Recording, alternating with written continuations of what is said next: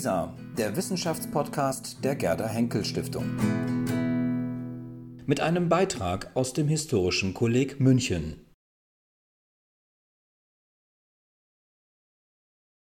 Welfare is a tragic failure, erklärte Ronald Reagan vor handverlesenem Publikum im Rathaus von Los Angeles im März 1971. Aus dem Ruder laufende Kosten, die den Bundesstaat mit einer Steuerkrise bedrohten, waren, betonte der damalige Gouverneur von Kalifornien und spätere Präsident der USA, hierbei lediglich ein Problem. Viel wichtiger sei, so schärfte Reagan seinen Zuhörern ein, dass das bestehende Sozialsystem sich als unfähig erwiesen habe, den, Zitat, wirklich Bedürftigen und Verarmten, the truly needy and destitute, zu helfen, Zitat Ende, und stattdessen einen Zitat, neue und umfangreiche Klasse wohlhabender Arme von affluent poor, Zitat Ende, geschaffen habe, da gegenwärtige Richtlinien auf die falschen sozialen Zielgruppen zugeschnitten seien. Teuer, fehlgesteuert, dysfunktional. Das Sozialsystem, fuhr die Rede fort, benötigte dringend Reform und Reagan sicherte seinem Publikum zu, dass er sich der damit verbundenen moralischen Verantwortung stelle.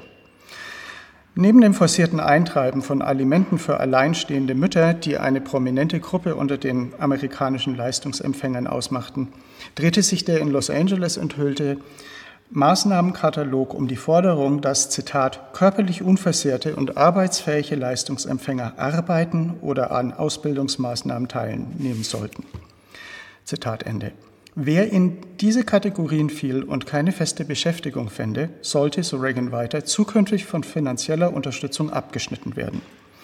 Außerdem sollten diejenigen Kalifornier, die ihren Lebensunterhalt nicht eigenständig bestreiten konnten, eine Anstellung im Rahmen staatlich finanzierter Beschäftigungsmaßnahmen annehmen, um Unterstützungsansprüche aufrechtzuerhalten. Mit anderen Worten, sie mussten im Gegenzug zu finanzieller Unterstützung eine staatlich bereitgestellte Beschäftigung akzeptieren. Die Zeiten, zu denen kalifornische Unterstützungsempfänger ohne Gegenleistung auf die Großzügigkeit ihrer arbeitenden Mitbürger bauen konnten, seien, unterstrich Reagan, vorbei. Die Androhung eines Zahlungsstopps für Sozialhilfeempfänger verließ Reagans Vorstoß eine ausgesprochen sozialdisziplinarische Note, hinter der ein kaum verhehlter Verdacht stand. Vielen Leistungsempfängern fehle, folgt man der Logik des Vorschlags, der Wille zur Arbeit. Das tragische Versagen, wie Reagan das genannt hatte, des Sozialsystems beruhte also insbesondere auf dem Umstand, dass das Sozialsystem selbst einen vermeintlichen Charaktermangel vieler Wohlfahrtsempfänger außer Acht lasse. Die Stärkung von Eigenverantwortlichkeit durch Arbeit musste nach dieser Lesart zentraler Bestandteil jeder Reform sein, die sich der vermeintlichen Dysfunktionalität und der Kostenexplosion im Sozialwesen annahm. Mit seinem Augenmerk auf alleinstehenden Müttern, individueller Arbeitspflicht und Kostendämpfung fungierte Reagans Vorstoß als ein frühes Beispiel sozialkonservativer wohlfahrtsstaatlicher Reformvorschläge. Zwar behinderte effektiver Widerstand seitens der Demokraten im äh, kalifornischen Abgeordnetenhaus letztendlich die Umsetzung von Reagans Forderungen im Kalifornien der frühen 70er Jahre, doch ließ diese Initiative ein Grundmotiv aufscheinen, das wohlfahrtsstaatliche Reformen in den kommenden Jahrzehnten prägen sollten.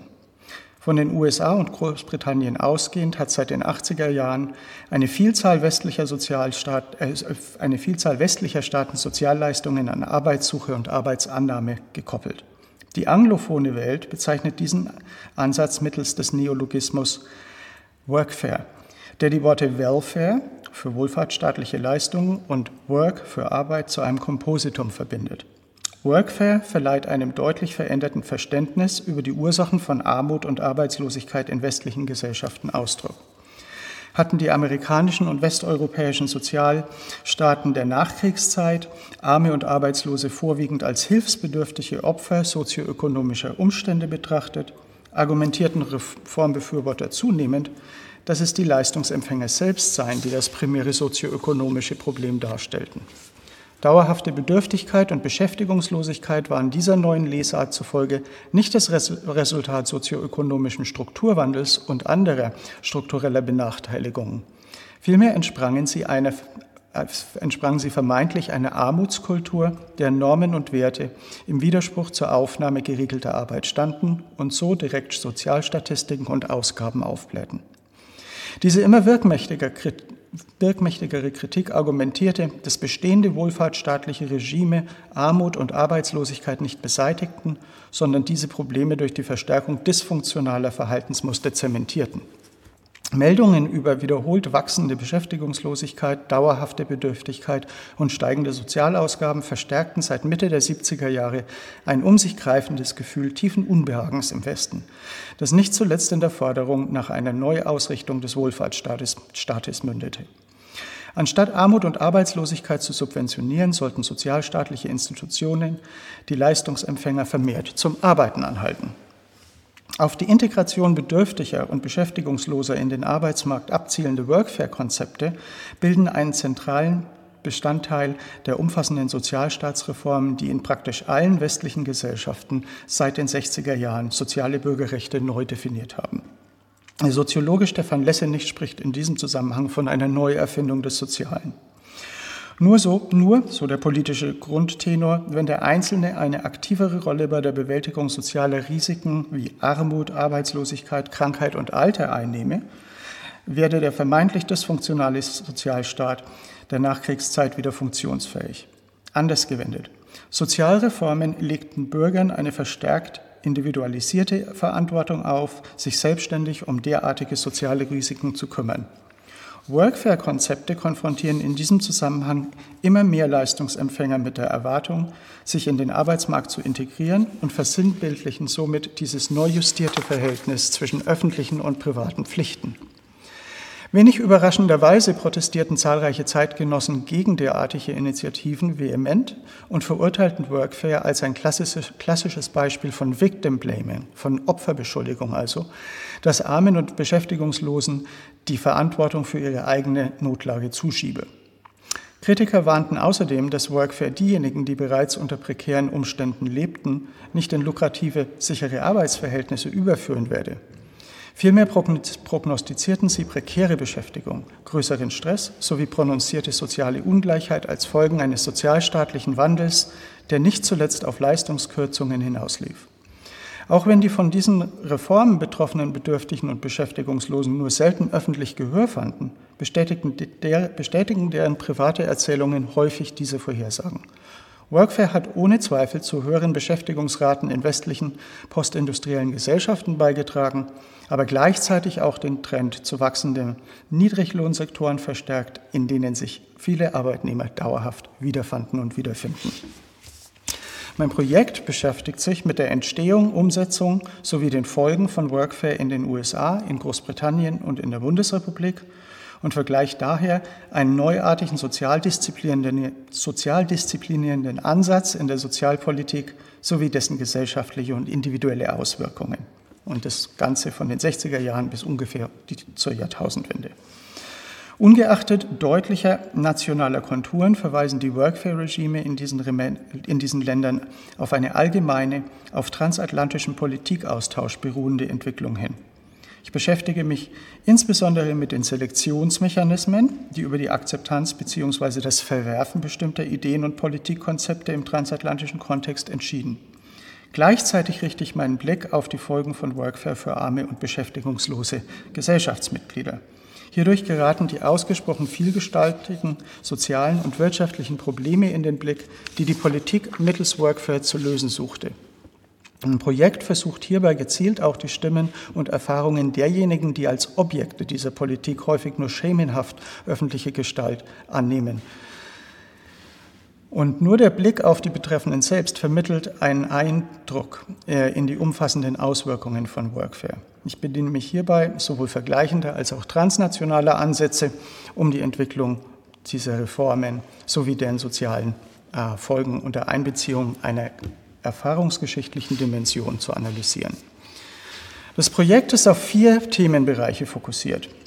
Erstens fördert eine Untersuchung von Workfare in den USA, Großbritannien und Deutschland erhebliche Unterschiede hinsichtlich der Ansätze zutage. Workfare-Befürworter beabsichtigten, die Sozialstaaten der Nachkriegszeit in Institutionen zu verwandeln, die beträchtlichen Verhalten, äh, Bevölkerungsteilen äh, Verhaltensnormen auferlegen sollten, die auf die Aufnahme von Arbeit ausgerichtet waren. Es ging hierbei nicht um die Abschaffung des Sozialstaats per se, sondern um einen Funktionswandel, Die frühen Pläne aus Reagans Gouverneurszeit trieben ein politisch-kulturell politisch konservatives Reformprojekt voran.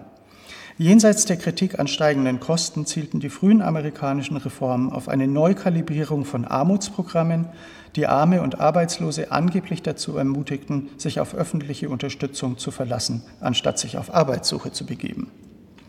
Bestehende Bestimmungen hätten, so der Vorwurf, viele Amerikaner zu Wohlfahrtsabhängigen, zu Welfare Dependents gemacht.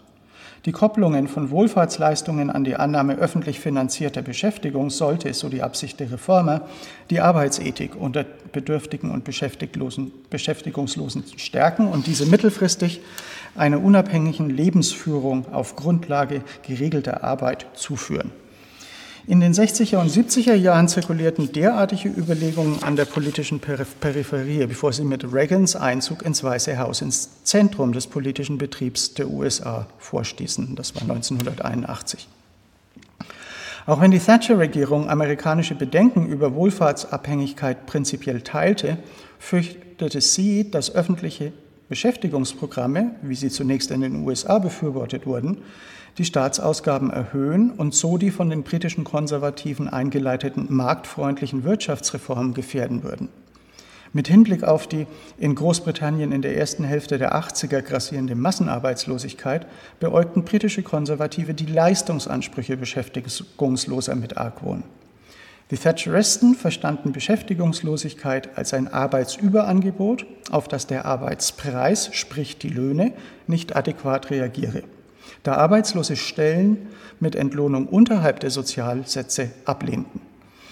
In Großbritannien rückte die Stärkung von Lohnflexibilität, wie das genannt wurde, Wage Flexibility, in Übereinstimmung mit Angebot und Nachfrage auf dem Arbeitsmarkt in den Mittelpunkt der Bekämpfung von Arbeitslosigkeit.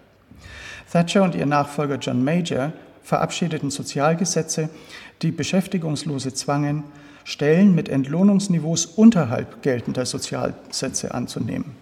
Die Arbeitslosigkeit wurde also durch sozialstaatlich sanktionierte Lohnsenkungen bekämpft. Im Vergleich mit frühen amerikanischen, primär sozialkonservativ geprägten Workfare-Modellen besaßen die konservativen britischen Reformen aufgrund ihrer Ausrichtung auf Marktmechanismen eine sehr viel stärkere neoliberale Prägung. Die Förderung von Marktrationalitäten wurde in der zweiten Hälfte der 90er Jahre zunehmend zu einem Kennzeichen von Workfare-Modellen über Parteigrenzen hinweg. Dies ist nicht zuletzt auf die Politik des Dritten Weges zurückzuführen, die von den sogenannten New Democrats um Bill Clinton in den USA und europäischen Sozialdemokraten wie Tony Blair und Gerhard Schröder in den 90er Jahren verfolgt wurde. Trotz der konservativen und progressiven Politiker gemeinsamen Ausrichtung auf Marktmechanismen unterschieden sich deren Zielvorstellungen grundlegend. Konservative setzten auf, zur Kostendämpfung vor allem auf die Vermittlung Beschäftigungsloser in den Niedriglohnsektor. Progressive Entscheidungsträger hingegen bemühten sich, die Institutionen des Sozialstaats zu mobilisieren, um in Arbeitssuchende durch Ausbildungs- und Kinderbetreuungsprogramme zu investieren. Auch forcierten die Anhänger des Dritten Weges die Aufstockung von Niedriglöhnen durch den Staat, zum Beispiel durch Einkommenssteuergutschriften, auf Englisch heißt es dann, das waren die Tax Credits, die es bis heute noch gibt. Im Gegensatz zu konservativen Workfare-Rezepten, die vor allem machtlose Marktteilnehmer schufen, zielten progressive Initiativen auf die Stärkung der Marktmacht Arbeitssuchender ab, um diesen langfristig Aufstiegsmöglichkeiten zu eröffnen. Es gibt also unterschiedliche politische, kulturelle und moralische Anliegen, die hinter verschiedenen Workfare-Konzepten liegen. Ein zweiter Analysestrang nimmt die vergleichenden und transnationalen Dimensionen von Workfare-Reformen in Augenschein. Mit ihrer Fokussierung auf die Armutsproblematik in den USA einerseits und Massenarbeitslosigkeit in Westeuropa andererseits richteten sich Workfare-Vorschläge auf soziale Problemlagen und Problemgruppen mit ausgesprochen heterogenen Eigenschaften. Armut kennt viele Ursachen, die neben Beschäftigungslosigkeit, Krankheit, psychische Probleme, Suchtprobleme, Alter, Ausbildungsdefizite, familiäre Zerrüttung, Schulden- und Steuerrecht, Wohnungsnot und mehr umfassen. Arbeitslosigkeit entstand demgegenüber vor allem durch strukturellen Wandel hin zur postindustriellen Gesellschaft, durch eine veränderte internationale Arbeitsteilung im Rahmen der Globalisierung sowie neue Formen von Arbeitsorganisation. Armut verschwand während des Nachkriegsbooms keineswegs, trotz der dramatischen Einkommensgewinne für breite Bevölkerungsschichten und wurde daher insbesondere in der angloamerikanischen Welt bereits in den 60er Jahren ausgesprochen kontrovers diskutiert. Arbeitslosigkeit hingegen wurde erst mit dem Ende der Vollbeschäftigung in den 70er Jahren in Westeuropa wieder zu einem Thema. Auch die von Workfare-Rezepten in den jeweiligen Ländern anvisierten sozialen Gruppen unterschieden sich erheblich. In den USA konzentrierten sich, so, sich die Sozialstaatsdebatten auf die Empfänger von Aid to Families with Dependent Children, AFDC, ein Programm zur Bekämpfung von Armut unter alleinstehenden Müttern, unter denen afroamerikanische Frauen überproportional vertreten waren. Da AFDC auf alleinstehende schwarze Mütter zugeschnitten waren, waren amerikanischen Workfare-Debatten eine starke familienpolitische Dimension mit ausgeprägtem sozialen moralischen Beiklang sowie vorurteilsbehaftete Annahmen über Schwarze zu eigen. Diese Motive waren in Großbritannien weniger ausgeprägt, da Workfare unter britischen Konservativen zunächst auf die weiße männliche Industriearbeiterschaft ausgerichtet war bevor New Labour dann auch Schulabgänger, Behinderte und Alleinerziehende einbezog.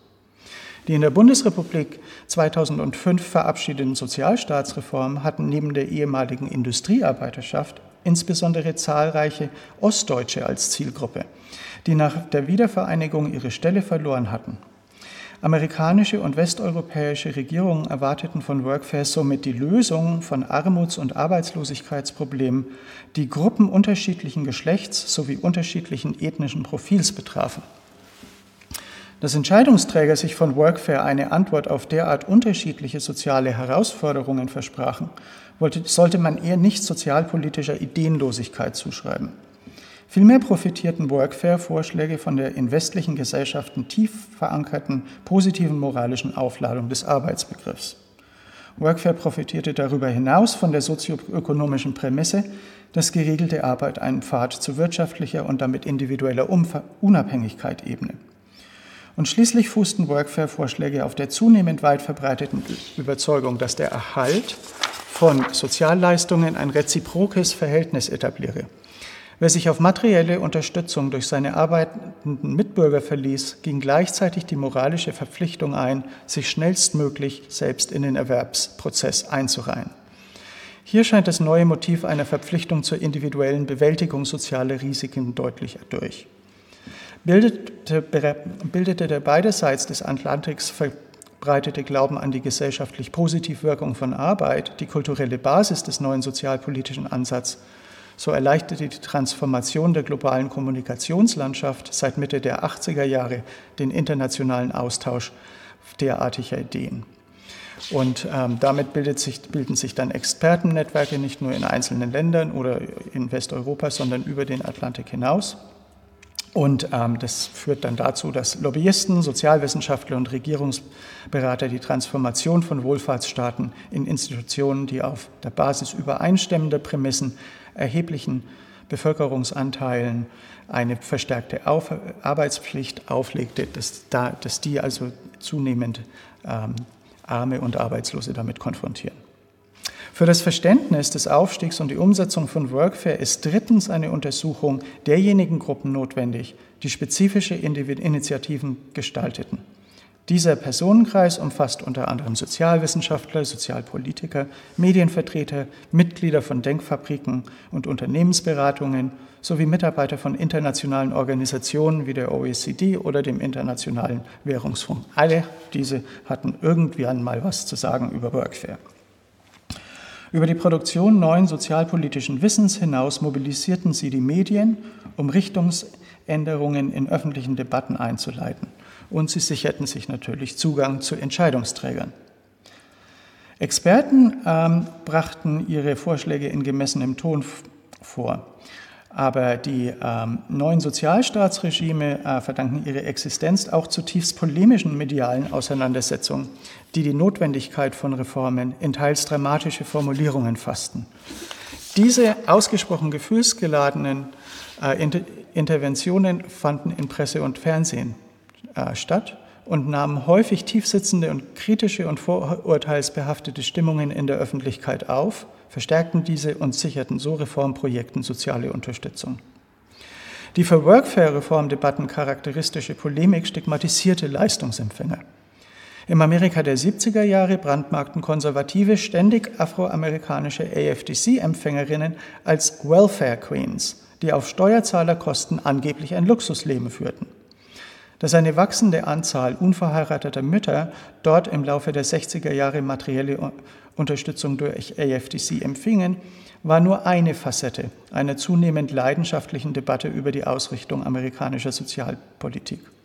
Fortdauernde Armutskonzentration in den Inner Cities, Rassenunruhen, eine expandierende und sich radikalisierende Bürgerrechtsbewegung sowie ein sich stetig erhöhender Prozentsatz afroamerikanischer Frauen an den AFDC-Empfängerinnen nährten unter weißen Politikern den Verdacht, das bestehende Wohlfahrtssystem verfestige soziale Probleme durch kontraproduktive materielle Anreize. Mit seiner Ausrichtung auf unverheiratete Mütter verstärkte AFDC, so ein bis heute notorischer Bericht des Senators Daniel Moynihan über The Negro Family aus dem Jahr 1965, unter Afroamerikanern Pathologien, die seit der Sklavenära gewachsen seien. Also das Wort Pathologie, das war das rote Tuch. Ähm, da wurden also dann sozusagen afroamerikanische ähm, Frauen als pathologisch dargestellt. Insbesondere untergrabe das amerikanische soziale Sicherungssystem die Institution der Ehe, so Moynihan. Von hier war es nur ein kleiner Schritt zur Stigmatisierung alleinerziehender schwarzer Mütter als kalkulierende Individuen, die sich durch uneheliche Kinder Sozialleistungen sicherten und ein mehr als komfortables Auskommen genossen, ohne geregelte Leben, Lohnarbeit nachzugehen. Mitte der 70er Jahre fand diese Figur ihre Verkörperin in Linda Taylor, einer in Chicago wohnenden, wohnhaften Serienbetrügerin, die sich mit Hilfe von 40 Sozialversicherungsnummern Leistungen im großen Stil erschlichen hatte. Während ihres Prozesses wegen Sozialbetrugs fuhr sie im Cadillac vor und stellte ihre Vorliebe für Pelzmäntel zur Schau. Ronald Reagan bezog sich in Wahlkämpfen in den 70er und 80er Jahren wiederholt auf Details aus Taylors Biografie, um die vermeintlichen Exzesse bestehender sozialstaatlicher Regelungen anzuprangern. Zur Hochzeit der Thatcher-Regierung wiederbelebten britische Konservative seit langem bestehende Vorurteile über Arbeitslose als nutzlose Schnorrer, Scrounger, die lieber Stempelgeld, Dole, bezogen, als geregelte Arbeit nachzugehen. Und im wiedervereinigten, von Massenarbeitslosigkeit gekennzeichneten Deutschland wurden Empfänger von Sozialleistungen als Schmarotzer bezeichnet, deren Vertrauen auf öffentliche Unterstützung der geschwächten Nation kostbare finanzielle Ressourcen entzog. Auf dem Höhepunkt der Sozialstaatsdebatte 2003 und 2004, die in den Harzreformen mündete, entlegitimierte eine veritable Galerie ähm, durch die Medienlandschaft geisternder Nichtsnutze den bundesdeutschen Sozialstaat. Der bekannteste Vertreter dieser, in dieser Galerie war der sogenannte Florida Rolf, ein ehemaliger geschiedener deutscher Finanzinvestor, der in den USA finanziellen Schiffbruch erlitten hatte und seit 1985 als Erwerbsunfähiger mit Wohnsitz in South Beach, Miami, deutsche Sozialhilfe erhielt. Der Mann war mal naiv genug, im Sommer 2003 der Bildzeitung Auskunft über sein alimentiertes Leben in Strandnähe zu geben und wurde so zum personifizierten sozialen Messstand. Durch die Lenkung öffentlicher Aufmerksamkeit auf spektakuläre und außergewöhnliche Einzelfälle von Sozialbetrug entlegitimierten derartige Attacken bestehende Sozialstaatsregelungen und beraubten gleichzeitig Arme und Beschäftigungslose wirkungsvoll einer öffentlichen Stimme. In den späten 60er und frühen 70er Jahren hatten Afroamerikanerinnen lautstark öffentlichen Druck durch die National Welfare Rights Organization sowie die Bürgerrechtsbewegung aufgebaut. In Großbritannien der frühen 80er Jahre sicherten sich Langzeitarbeitslose Prominenz mit Hilfe von Demonstrationen, die von Gewerkschaften, Wohlfahrtsverbänden und religiösen Organisationen unterstützt wurden. In beiden Ländern brachten ausdauernde und stigmatisierende Medienkampagnen diese sozialen Gruppen zum Schweigen. Das wiedervereinigte Deutschland unterscheidet sich insofern, als die ostdeutschen Arbeitslosen während der 90er Jahre eigentlich überhaupt keine öffentliche Stimme besaßen. Erst mit der Verabschiedung der Harzreformen verschafften sich die Beschäftigungslosen in den Montagsdemonstrationen Gehör, die von einer wiedererstarkten politischen Linken gestützt wurden. Indem ein Projekt die Stimmen der Bedürftigen und Arbeitslosen in die Analyse mit einbezieht, erweitert es nicht nur die Dramatis Personae, sondern analysiert auch die Kluft zwischen persönlicher Erfahrung und öffentlicher Bewertung von Armut und Arbeitslosigkeit. Die vierte Analyseebene widmet sich dann den sozialen und kulturellen Folgen von Workfare. Wie bereits angedeutet, hat dieser sozialpolitische Ansatz seit den 80er Jahren seine Reichweite zunächst von Afroamerikanern und weißen Industriearbeitern auf Schulabgänger, weiße Alleinerziehende und Behinderte ausgeweitet. Diese Expansion trug zweifellos zur Steigerung der erwerbstätigen Zahl zu, bei ähm, und ist so für einen Rückgang der Arbeitslosigkeit mitverantwortlich. Workfare verstärkte gleichzeitig jedoch die Polarisierung des Arbeitsmarktes, die eine der auffälligsten Folgen von Deindustrialisierung darstellt. Im Zuge der Verdrängung gewerkschaftlich organisierter Industriearbeit durch Niedriglohnbeschäftigung im Dienstleistungssektor schoben Workfare-Regelungen eine große Anzahl schlecht ausgebildeter Amerikaner, Briten und Deutscher in schlecht entlohnte und prekäre Beschäftigungsverhältnisse. Auch wenn progressive Reformer unzulänglich bezahlte Arbeit durch Steuervergünstigungen und Mindestlohnregelungen aufstockten, verstärkten auch deren sozialpolitische Maßnahmen die Tendenz zur Entstehung einer großen Anzahl von dem, was man im Englischen lousy Jobs nennt, da diese Politik ein stetiges Angebot an billiger Arbeit garantiert. Schließlich weichte Workfare die materielle Sicherung armer und Arbeitsloser auf und erodierte ein bereits brüchiges Sicherheitsgefühl in sozial marginalen Gruppen. Ähm, und das hat was damit zu tun, dass eben die Arbeit, die diese Leute vor allem finden, unsicher ist. Und das verstärkt dann das Unsicherheitsgefühl. Vor allem aber vergrößerte Workfare die für postindustrielle Gesellschaften charakteristische soziale Ungleichheit. Es trug zur Einkommensungleichheit bei. Diese Entwicklungen verstärkten ihrerseits wohlbekannte Folgen von Armut und Prekarität, die von zunehmendem Stress über vermehrte psychische Erkrankungen bis hin zu einer fallenden Lebenserwartung reichen. Viele Bürger, die Workfare-Regime in den untersuchten Ländern ausgesetzt waren, protestierten gegen die Ungerechtigkeit der neuen Regelungen. Sie machten geltend, dass sie einen ausgeprägten, teils verzweifelten Arbeitswillen besäßen und, diese, und wiesen Vorwürfe, sie seien selbst für ihre Notlage verantwortlich, ebenso scharf von sich wie Vorhaltungen, dass sie in moralisch unhaltbaren Zuständen lebten. Beispiele, lassen sich hier für ähm, unschwer sowohl in den USA als auch in der Bundesrepublik finden. So wiesen amerikanische karitative Organisationen bereits in den 70er Jahren lautstark darauf hin, dass viele afroamerikanische alleinerziehende Mütter sich keineswegs auf AFDC verließen. Vielmehr arbeitete ein erheblicher Teil der Leistungsempfängerinnen im Niedriglohnsektor und kombinierte teils damals schon ähm, mehrere Erwerbsquellen, um ein Existenzminimum sich zu sichern. Und schließlich sollte man auch nicht übersehen, dass selbst die ärmsten schwarzen Ghettobewohner glaubten, dass sie mittels Arbeit einen Ausweg aus der Bedürftigkeit finden kon konnten. Hierauf hat Alfred Young in einer ethnografischen Feldstudie über marginalisierte schwarze Männer in der Southside von Chicago in den frühen 90er Jahren hingewiesen. Es gibt viele Studien, aber ich zitiere jetzt mal hier ähm, einen der Teilnehmer ähm, an der Feldstudie von Young. Hier ist das Zitat. I just want to become able, stable, with a life, you know, a good life. I just want to work, man. I just want to work. Yeah, I just want to get in and get out. Whatever it takes to live, you know, do it and go on, you know. Go about my business and be set, you know. Auch in der Bundesrepublik finden sich ähnliche Stimmen. In der 2013 erschienenen Studie Bewährungsproben für die Unterschicht untersuchte ein Soziologenteam um Klaus Dörre Hartz-IV-Empfänger in Ost- und Westdeutschland und bezeichnete diese in Anlehnung an Alf Lüttke als eigensinnige Kunden. Unter den Leistungsempfängern identifizierten Forscher eine signifikante Gruppe von um, den, um jeden Preisarbeiterinnen, die sich in vielen Fällen noch am Beginn ihrer erwerbslosen Karriere befanden. Sie waren bereit, praktisch unter jeder Bedingung wieder eine Beschäftigung anzunehmen, um dem Stigma der Arbeitslosigkeit zu entkommen und wieder auf eigenen Beinen zu stehen. Eine typische Äußerung einer 40-Jährigen lautete folgendermaßen, Zitat, Ich kann nicht ohne arbeiten. Ich habe immer gearbeitet und wir sind noch von der alten Schule. Wir haben ja noch gelernt, dass sich das so gehört. Zitat Ende. Oder man kann diese 47-Jährige zu Wort kommen lassen.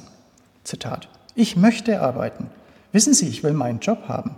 Ich will mein Geld haben. Ich will, dass ich kaputt bin, wenn ich nach Hause komme. Ich will einen geregelten Ablauf haben. Aber so komme ich an nichts. Das ist wie tot sein. Zitat Ende. Dass derartige Stimmen kaum in die Öffentlichkeit drangen und dringen, untermauert ein deutlich ausgeprägtes Gefühl der sozialen Exklusion und verweist auf eine Dimension sozialer Ungleichheit, die nur selten öffentliche Beachtung findet. Die Ausweitung der erwerbstätigen Kreise ist daher sicherlich mit auf Workfare zurückzuführen. Dafür haben allerdings viele, auf die diese neue Form von Sozialpolitik zugeschnitten ist, einen hohen Preis entrichtet. Danke.